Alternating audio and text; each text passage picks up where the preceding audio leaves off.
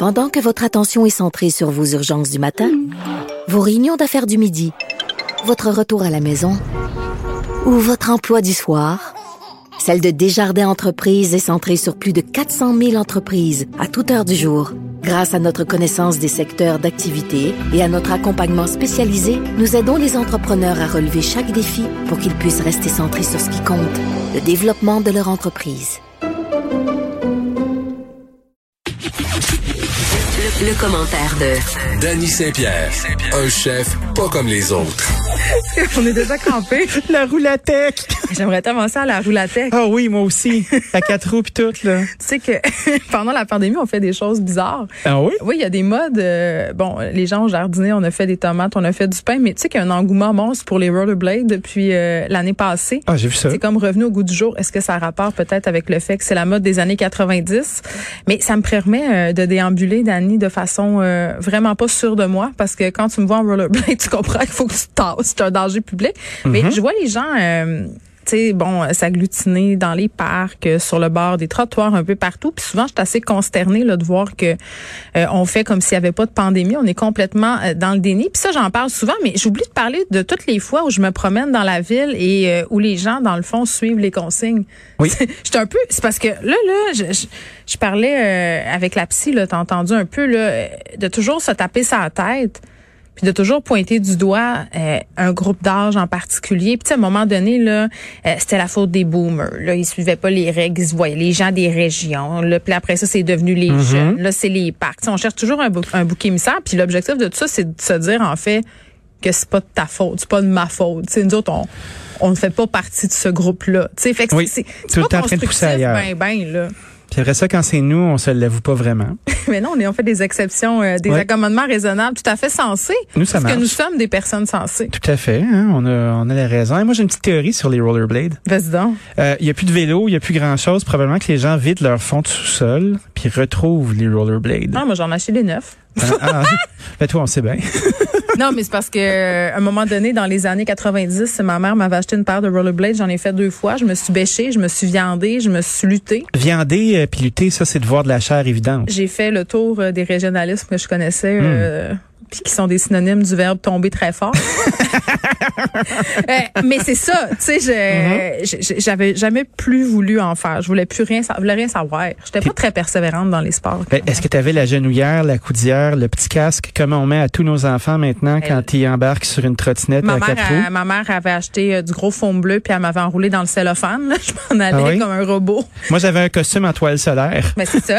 C'était comme du bubble tape en humain. ce moment, euh, je dois t'avouer que j'ai acheté les, les genoux, les coudes, euh, puis le truc de main. Puis je mets le truc de main parce que ça me tente pas de me casser deux poignets. Je me dis que ça me dérange pas. J'assume mon petit côté boomer.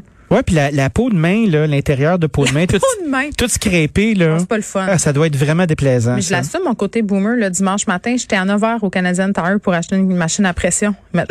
Comme un, un gun à pression pour nettoyer, admettons, euh, tes, tes plates-bandes avec euh, un jet d'eau bien fort. J'étais avec mon chum, on, on magasinait ça, les machines à pression. C'était le plus beau jour de notre vie. Puis là, il y a des accessoires. Puis on se dit, on va acheter le kit pour aussi laver les fenêtres. Là, Ah on est en détresse. Tu comprends? Mais fais Hey, attention les aide-moi. fenêtres, hein, parce que tu pourrais décoller tout le mastic qu'il y a autour. Ah, mais c'est lui qui va le faire, comme ça, je vais pouvoir le blâmer. Fait que tu pourrais le regarder en train de faire ça, vivre un moment satisfaisant. Ouais. T'écoutes-tu des vidéos satisfaisantes des fois, comme mettons euh, euh, des euh, des dominos qui tombent tout en même temps, ou tu sais euh, des coupes de légumes où tout tombe d'un trait. Là? Moi, je me perds dans ça des fois. Moi, ce que j'aime, c'est les vidéos de trucs sablonneux qu'on coupe Oui. avec un couteau. Puis là, Oui. c'est difficile à la radio de rendre cette image-là complètement satisfaisante. Mais c'est comme...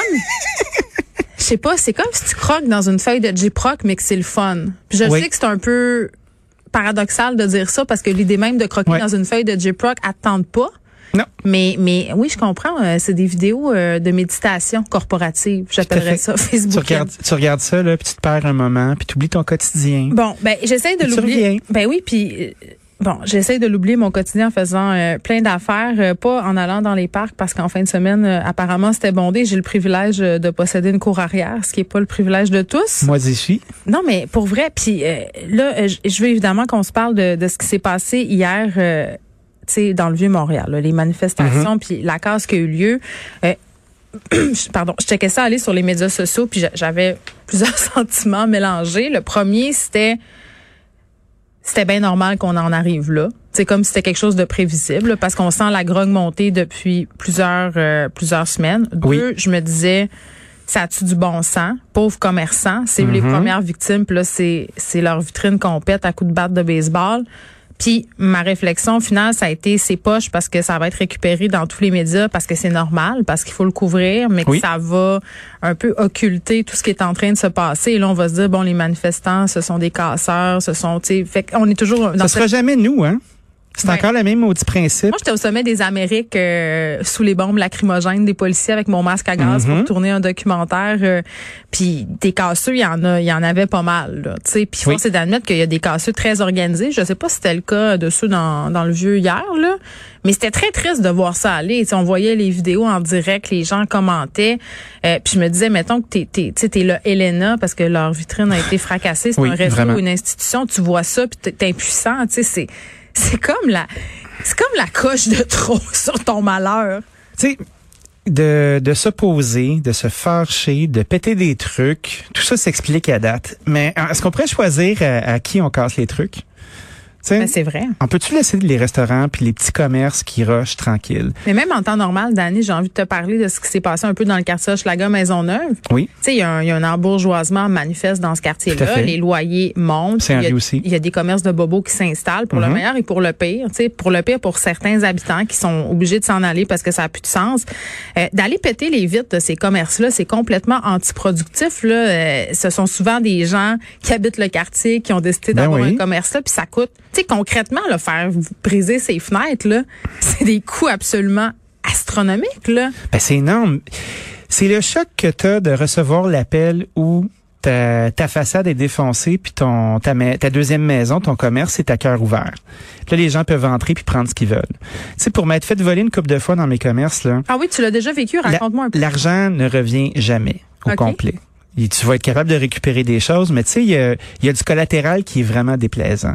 Tu sais, tu te sens quand tu, pour les gens qui se sont déjà fait voler des trucs à la maison, là, tu sais, tu te fais, tu fais, tu te fais envahir ton intimité.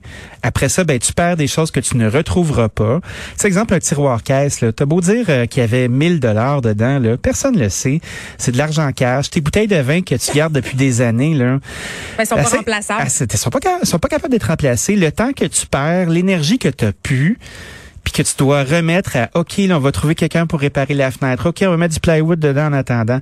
Tout ça, en temps normal, c'est déplaisant. Imagine en pandémie où là, tu vivotes, où tout le monde est en train de faire les jobs qu'ils faisaient jamais. Tu sais, probablement qu'Elena son puis Daniel, là, Mm-hmm. euh, Lourio, ils doivent faire de la plonge en ce moment, puis ils doivent faire des livraisons, puis ils doivent faire Ben, des commissions. Puis Pas, pas me semble, c'est sûr. rajoute, rajoute à, à, à attaquer du plywood parce que t'es pas capable de Ouais. trouver personne pour le faire. Ouais. Rajoute trouver la feuille de plywood qui coûte quatre fois trop cher. On peut-tu choisir d'autres mondes FSC? Je si vous êtes pour péter les plombs, péter les plombs ces institutions, tu sais, trouver des buildings gouvernementaux puis allez-y, le calvaire. Je reviens là-dessus. Euh, on a eu des, des actions aussi qui ont été menées par des regroupements vegan. L'an Oui. dernier, on s'en est parlé. là, Mhm. aller sacrer de la colle d'un serrure, du Ah. Lapin, du Montréal Plaza, des, dénoncer la cruauté animale.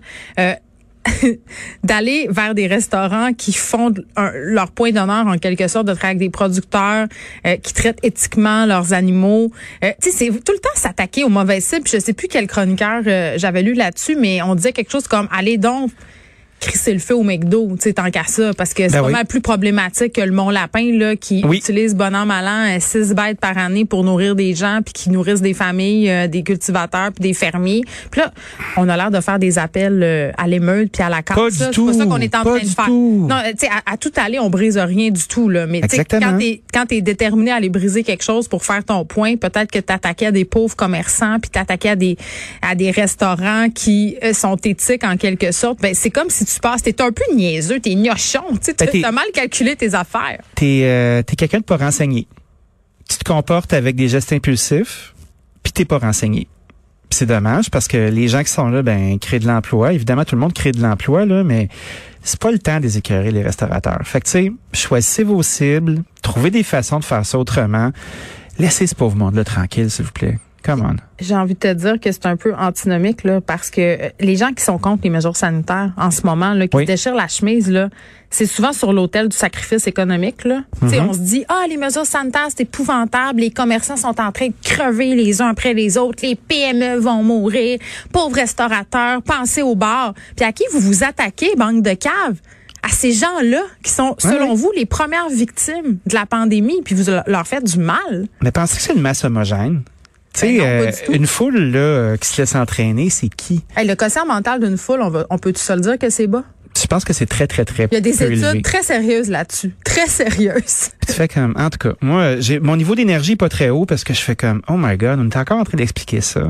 On est encore en train de raconter aux gens. Mais ces euh, gens-là, ils nous écoutent pas. De ces gens-là n'écoutent pas ça. Il y a ben ici les merdias. Les Le- merdias, Le ben oui. gouvernement. Le gouvernement.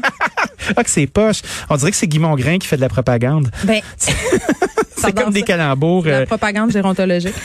Euh, mais, mais, nonobstant tout ça, là, on a parlé de la casse, euh, puis c'est clair que c'est inacceptable. Oui. Mais, euh, tu sais, quand je disais au début qu'il fallait s'y attendre à ce qu'il y ait un mouvement de protestation par rapport euh, aux mesures qui paraissent euh, euh, souvent manquer de cohérence, euh, le perpétuel yo-yo gouvernemental, Oui.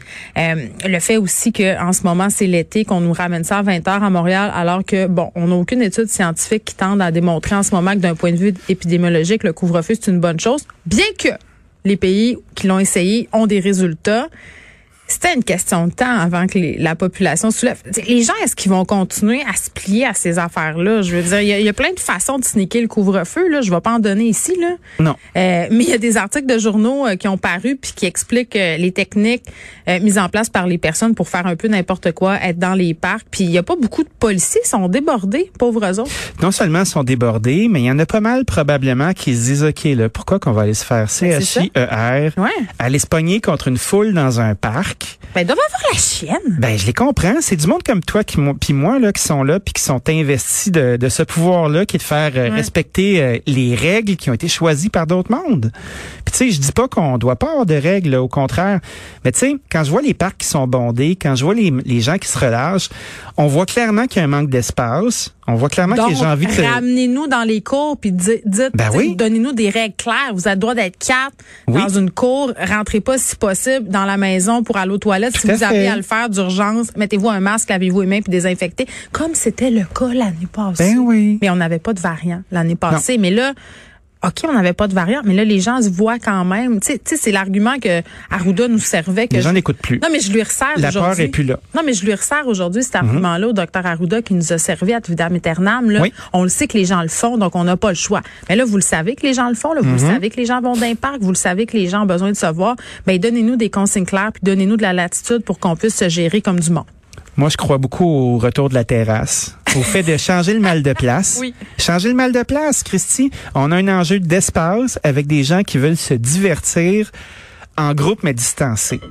Fait que t'es bien mieux d'être dans un endroit qui est structuré, avec du plexiglas, avec euh, des courants d'air frais, avec euh, un lieu où il y a un début puis il y a une fin, au moins d'assouvir ce besoin-là. Ben, c'est ça. C'est que, oh, laissez pas ça être le free for all comme ça en ce moment. Donnez-nous des déni. règles claires. C'est comme euh, oh non je te vois pas je te vois pas je te vois pas mais oh je, je m'imagine que mais je te vois pas ben là Christy ils sont en train de le faire Ben, c'est ça. slacker Infantiliser la population, faire des menaces. Papa Legault, Gabriel Nadeau-Dubois fait une bonne sortie là-dessus. Là. Ah Papa oui? Legault n'a pas toujours raison. c'est ça. tout un feu follet Merci, Dani. merci